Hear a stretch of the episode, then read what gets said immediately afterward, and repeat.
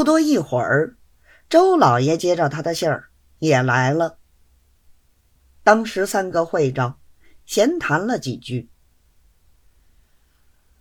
周老爷先把银子存在庄上的话交代明白，陶子尧便把周老爷拉到外面阳台上，靠着栏杆把底细统统告诉了他。周老爷道。本来这件事儿，你子翁闹的也太大了。陶子尧道：“这些话不要去讲他，只求你老哥替小弟想个法子。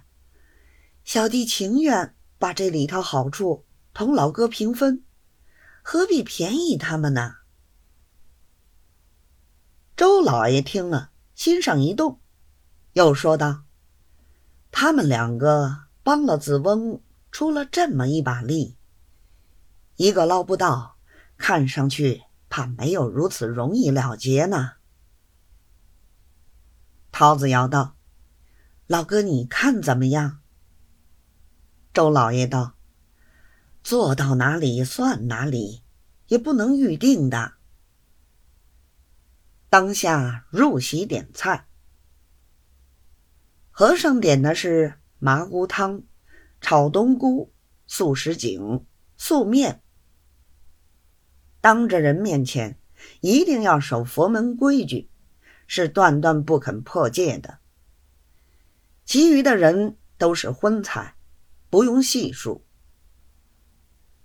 独有周老爷只点了一样汤，说是有事儿不能久坐。当时在席面上。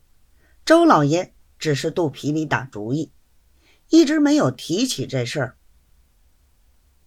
把汤吃完，起身告辞。陶子尧又再三的叮嘱周老爷，答应他，明天替他烦出一个人来料理此事，彼此分手而别。